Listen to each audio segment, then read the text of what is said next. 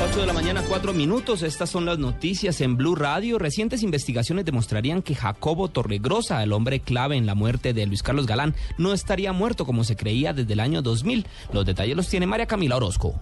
Desde 2013, vivo o muerto, la unidad de análisis y contexto de la Fiscalía busca intensamente a Jacobo Torregrosa Melo, ex oficial de la policía y hombre clave en el caso por la muerte de Luis Carlos Galán, que estaría vivo como lo denuncia hoy en una investigación el periodista Gonzalo Guillén. No hay ninguna manera de saber que, de probar que haya muerto. Tiene tres tumbas, la de la acta de función la firmó un médico cubano que no tiene registro en Colombia. En ninguna parte oficialmente está registrado que haya quedado sepultado en todos los municipios de Colombia que, que registro la gente que muere y sepultada, en este caso. En un informe reservado de la policía se sostiene que el exoficial Jacobo Torregrosa, último jefe de escoltas de Galán, diez meses después del magnicidio se fue a trabajar con el narcotraficante Pablo Escobar. María Camila Orozco, Blue Radio.